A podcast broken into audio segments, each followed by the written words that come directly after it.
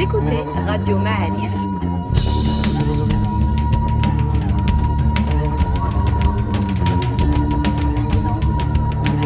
Le podcast Histoire.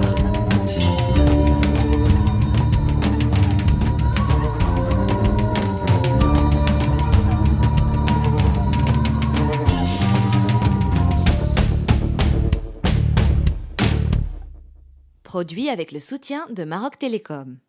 Bonjour les amis, bienvenue dans un nouveau podcast Histoire de Radio Maalif. Nous sommes très très heureux aujourd'hui d'inviter avec nous Driss Sikes qui est écrivain, dramaturge, directeur euh, d'Economia qui est le centre de, recherche de, HEM, euh, confiné chez lui à Rabat et convoqué par euh, Radio Maalif aujourd'hui pour nous éclairer sur un personnage extraordinaire, controversé, j'ai envie de dire clivant de notre histoire, Ibn Rushd, Ibn Rushd chez nous, Averroès dans le monde occidental. Merci Driss d'avoir accepté la convocation. Parce que quand même, on parle de convocation, mais c'est une invitation. Écoute, avec grand plaisir. Venant de ta part, je, sais que ça peut être que bienveillant. Alors, euh, on va parler d'Ibn Rushd, né à Cordoue en 1126, mort à Marrakech en 1198. Tu as consacré, tu as écrit un livre qui s'appelle euh, Au détroit d'Averroès. Alors, je précise tout de suite, c'est un super bouquin, mais c'est une fiction qui se passe dans le Maroc contemporain, dans le Maroc euh, contemporain, dans un milieu universitaire, où Ibn Rushd est révéré, honni, enfin sujet à débat dans ce milieu-là. Et en fait, ton livre euh, traite à la fois de Ibn Rushd et de sa résonance aujourd'hui. Euh, est-ce que c'est bien résumé, en gros?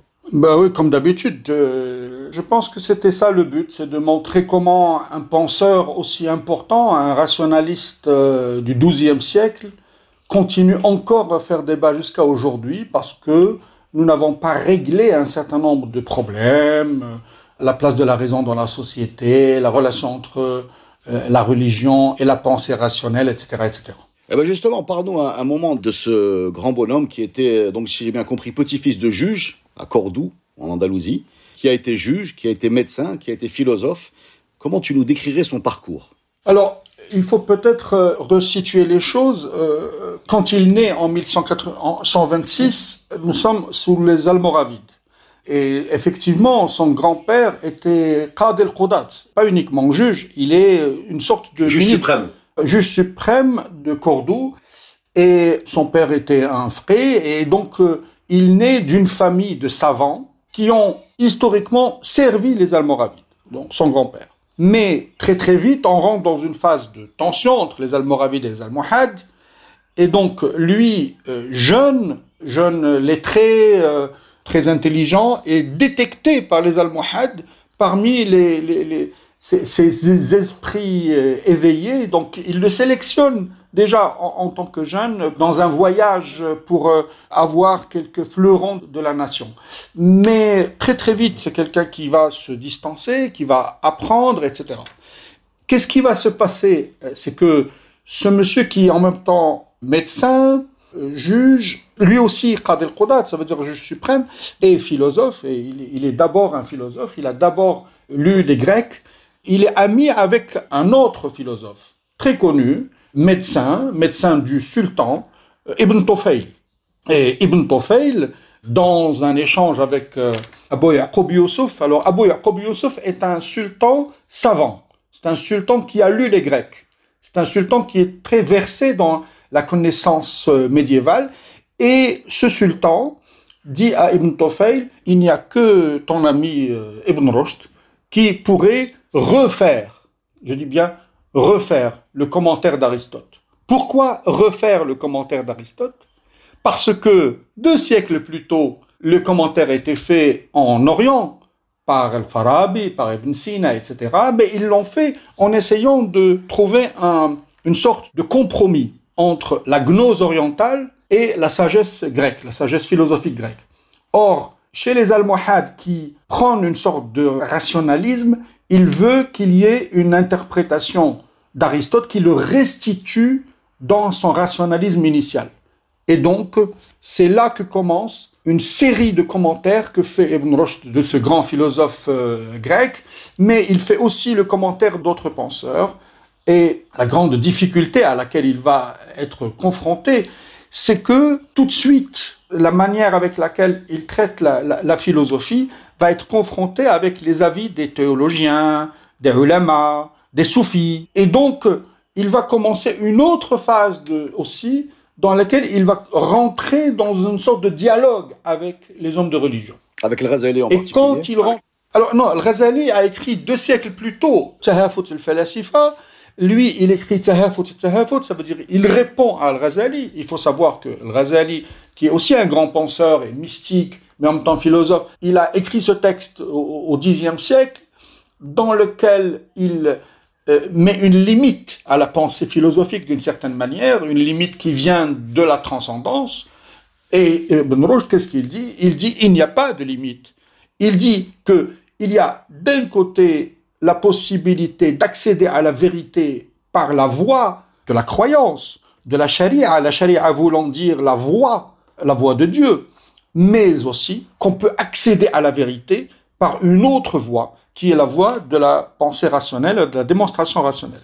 Et donc pour lui, les deux voies sont possibles. C'est euh, ce qu'on appelle la double vérité et ce qui, de prime abord, crée clivage pour lui.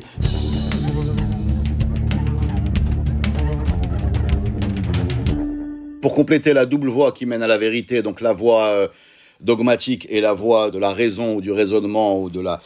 Euh, ça à mettre en parallèle également avec euh, ce qu'on appelle, si j'ai bien compris ce que j'ai lu, hein, le paradigme de l'artisan, c'est-à-dire qu'on peut connaître l'artisan en étudiant ses fabrications, et donc si tu veux connaître Dieu, tu devrais ou tu pourrais étudier le, le monde qui est sa création, euh, qui est un appel à la science, à l'observation, euh, et de mettre du divin dans la science. Euh, voilà un peu euh, comment on peut résumer ce que j'ai compris. Hein.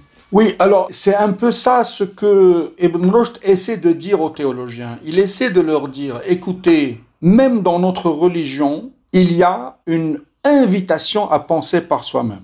Et en même temps, une, une invitation à observer les phénomènes naturels pour comprendre l'univers. Mais il ajoute à cela aussi autre chose qui est important, c'est de dire que si d'autres cultures, les anciens, nous apportent une autre manière d'accéder à la vérité, il faut qu'on l'accepte. C'est pas parce qu'elle vient des autres, qu'elle nous est étrangère, qu'on devrait la réfuter. Et euh, il faut se remettre dans l'époque. Euh, nous sommes à la fin du XIIe siècle, dans, un moment où déjà son protecteur, le sultan Abu Yaqub Yusuf, est mort, et donc on, euh, c'est le fils, Yaqub al-Mansour, le, fameux Yaqub al-Mansour, qui est plus un sultan guerrier. Euh, nous sommes au temps des croisades aussi, il faut le savoir, qui arrive au pouvoir, et autour de lui, il doit préserver les équilibres, et on n'arrive pas à accepter toute forme de pensée, même si elle vient des ifranges des étrangers. Ça, c'est un point fondamental. Euh, mais le plus important aussi, c'est que, d'une certaine manière, Ibn Rushd, lorsqu'il fait le commentaire des livres de la, de la nature, ou le livre de la poétique, et surtout le livre de la physique, il est essentiellement une sorte de précurseur de la pensée séculière. Je préfère dire séculière que laïque, parce que la sécularisation est un process et la laïcité est un état de fait. Et lui, il enclenche le processus parce que il laisse entendre qu'il y a deux régimes de vérité. Il y a un régime de vérité qui vient de la réflexion rationnelle, de la démonstration des faits, des faits empiriques que nous observons. Et il y a un autre régime de vérité qui vient de ce qu'on croit et de ce que nous avons hérité comme forme de croyance. Et ça, c'est très très important de le préciser.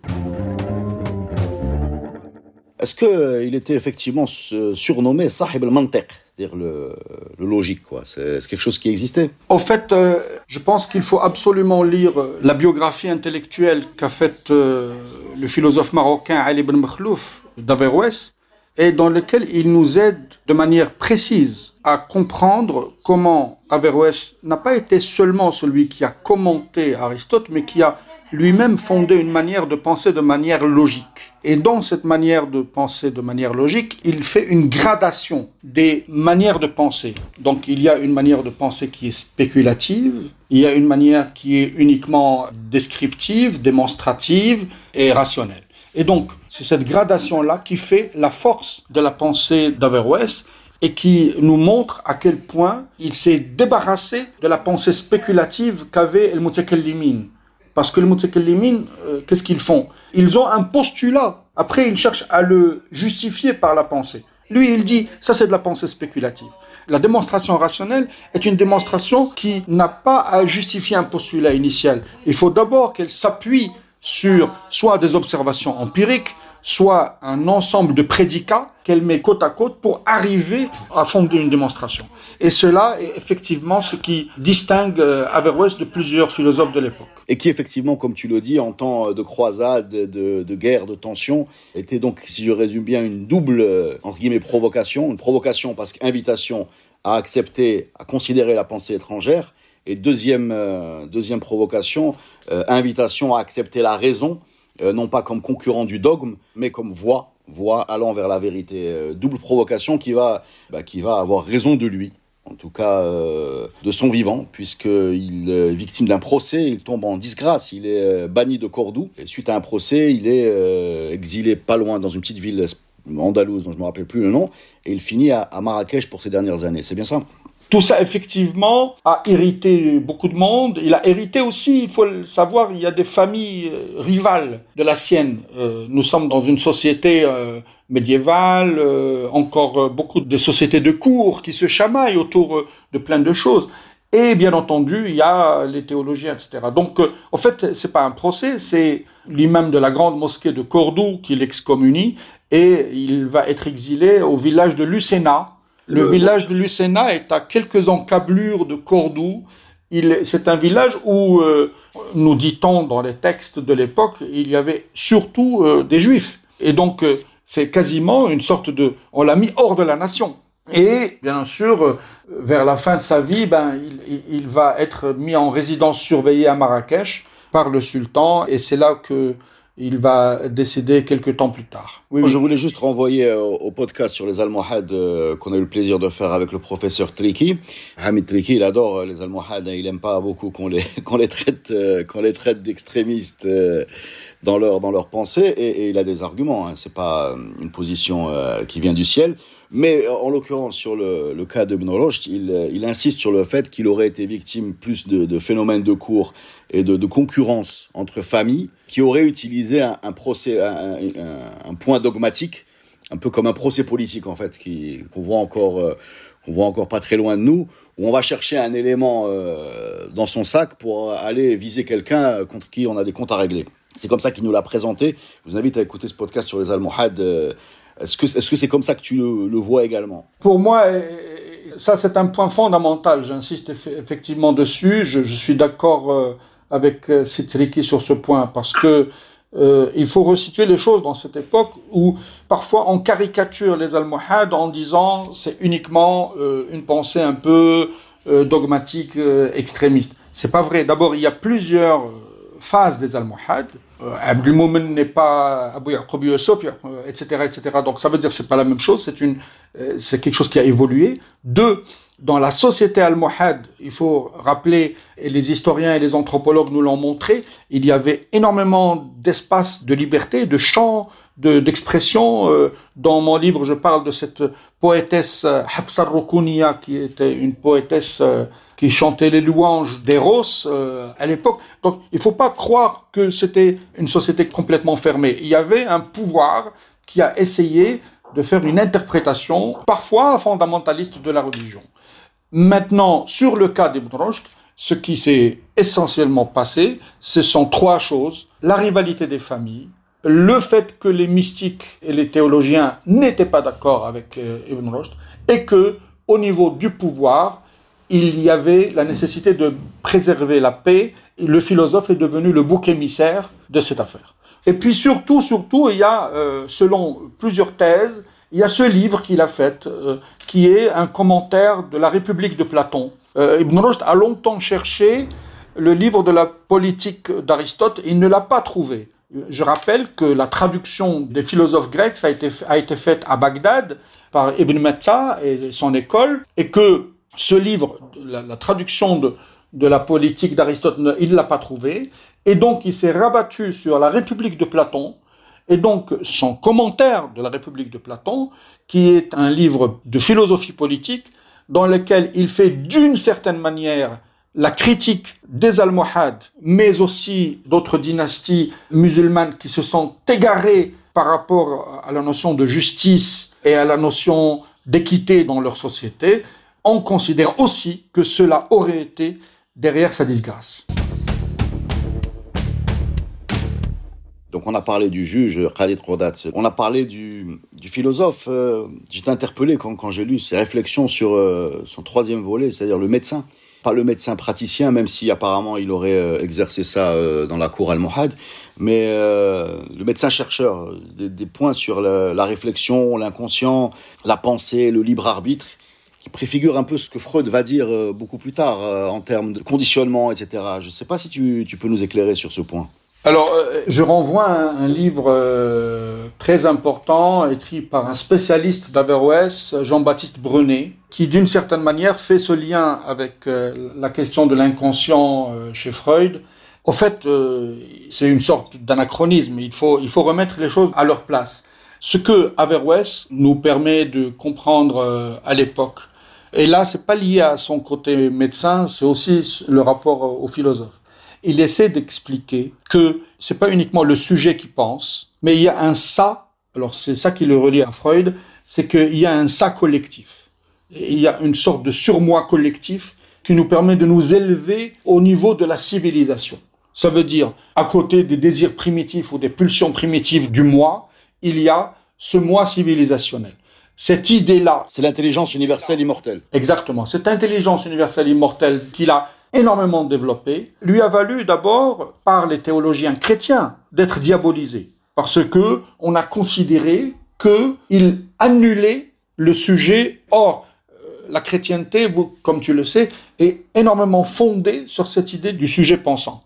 Parce qu'il y a la culpabilité initiale, etc. Or, lui, il vient avec cette idée qu'il y a une sorte de structure de pensée qui nous dépasse et à laquelle on doit tout le temps essayer d'accéder, et c'est son souci de justice qui l'amène à ça. Même quand il euh, interprète Platon, il remplace l'âme par la cité. L'âme qui est ce qui est l'élément le plus élevé dans la pensée de Platon, il la remplace par la cité, par la cité vertueuse. Pourquoi? Parce que pour lui, la question centrale, c'est la question de la justice. Comment faire en sorte que les gens accèdent à la justice? Et pour lui, cette idée de tenir compte de cette structure universelle intemporelle est fondamentale.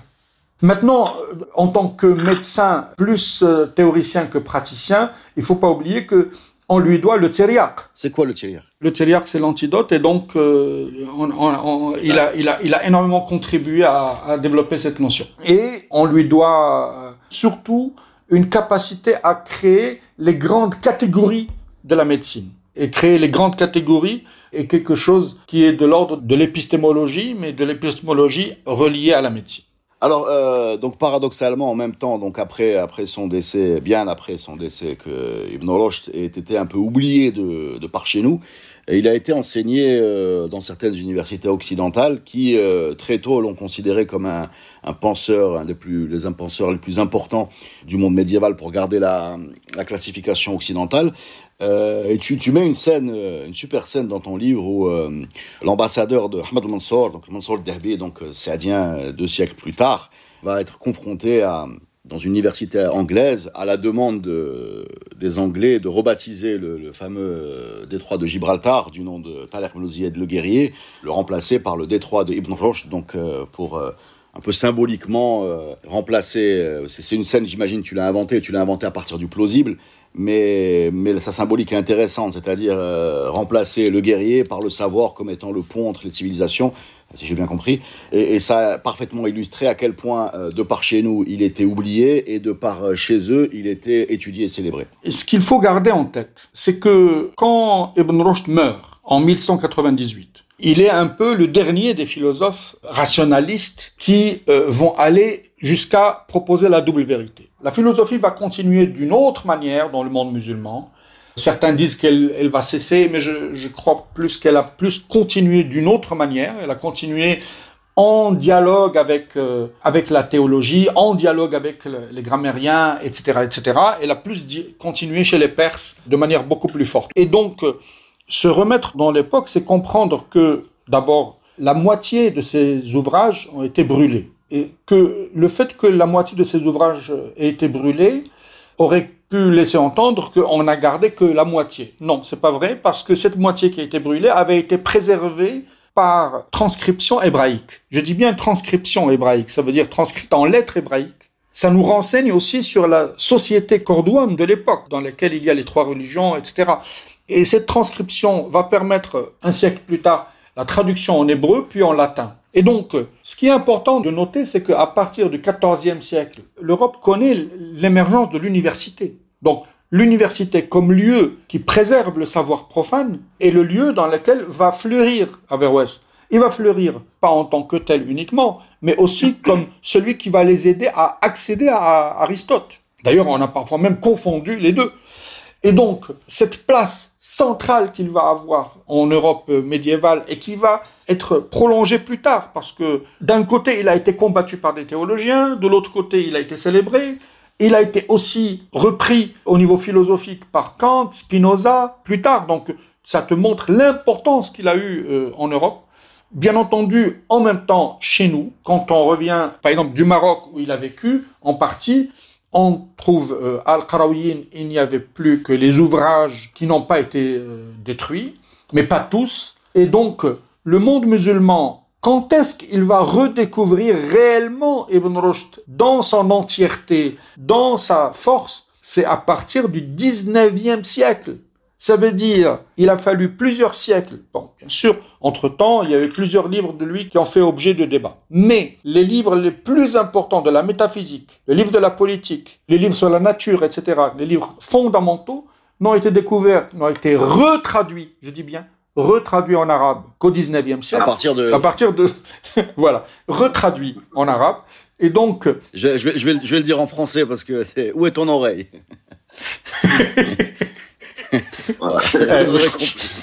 Et donc, quand j'ai essayé par cette métaphore du détroit montrer quelque chose, c'était d'abord pour partir d'un fait réel. Le fait réel, c'est que après la mort d'Ibn Rushd à Marrakech, trois mois plus tard, il va être déterré et on va le transporter par mulet et traverser le détroit jusqu'à pour être réenterré à Cordoue et on le transporte avec ses manuscrits. Ça veut dire, en fait, on perd le philosophe. C'est intéressant d'ailleurs que Bab Tarzout, où il était enterré, va être le lieu d'enterrement d'un soufi qui est Sidi qui est le saint des saints de Marrakech. C'est intéressant d'ailleurs comment le mystique prend la place du philosophe. C'est intéressant sur notre histoire. Et donc, euh, on perd tout ça d'un coup.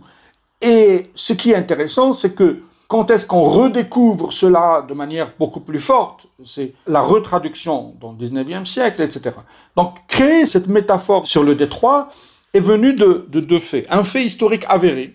Le fait historique avéré, c'est Ahmed al-Mansour, sultan marocain sadien, qui demande à Élisabeth euh, d'Angleterre son soutien pour attaquer l'Espagne. Pourquoi? Parce que à l'époque, Ahmed al-Mansour avait étendu son empire euh, en Afrique et pour concurrencer les Ottomans à l'est, il cherchait à reconquérir l'Andalousie la reine d'Angleterre n'a jamais répondu à cette requête. Ça, c'est un document historique avéré. C'est un fait historique avéré.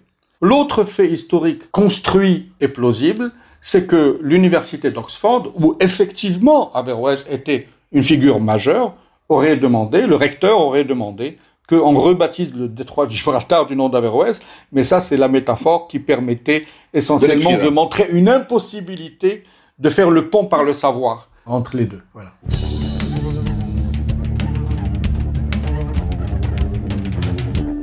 Tu parlais de la métaphore d'avoir un mystique enterré à la place d'un philosophe euh, Amraksh, euh, espèce de, mysticisme par rapport à, la philosophie. Il y, a, quelque chose qui relève même pas de la métaphore dans ton livre. Hein. Le Edib, le, héros, est un quelqu'un qui a fait des études de philosophie qui vont être supprimées. C'est la dernière génération de philosophie.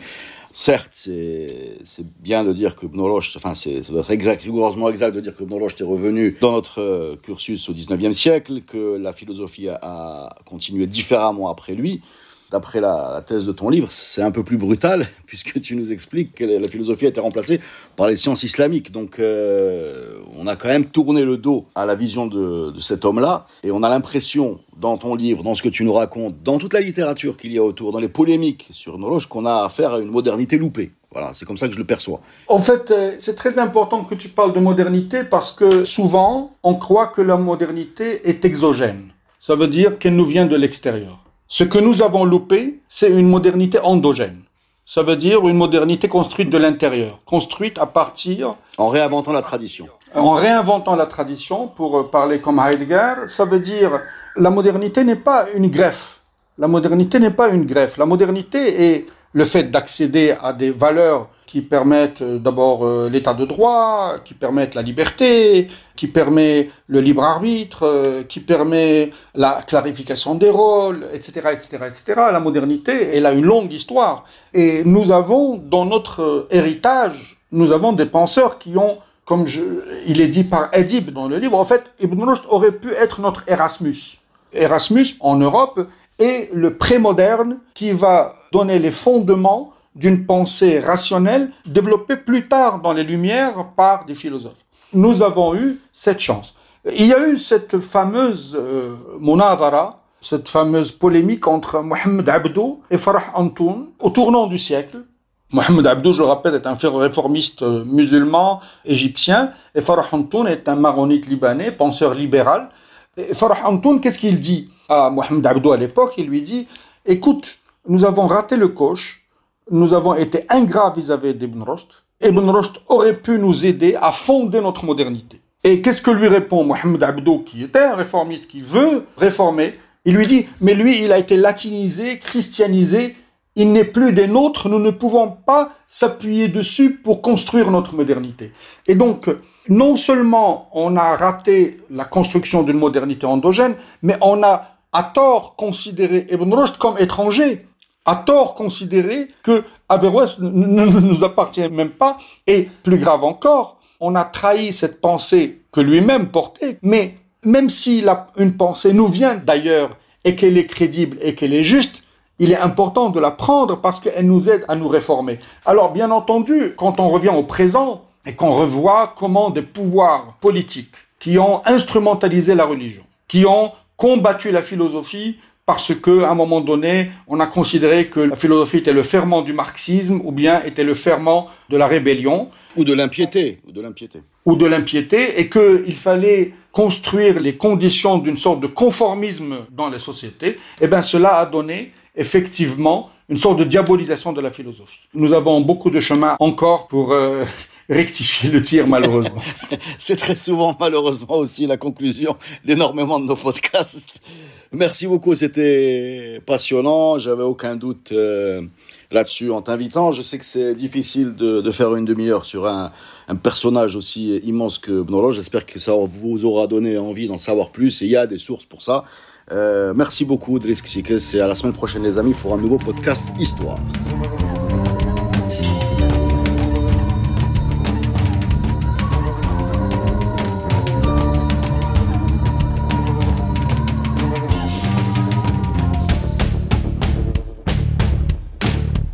Podcast est produit avec le soutien de Maroc Télécom. Maroc Télécom, un monde nouveau vous appelle.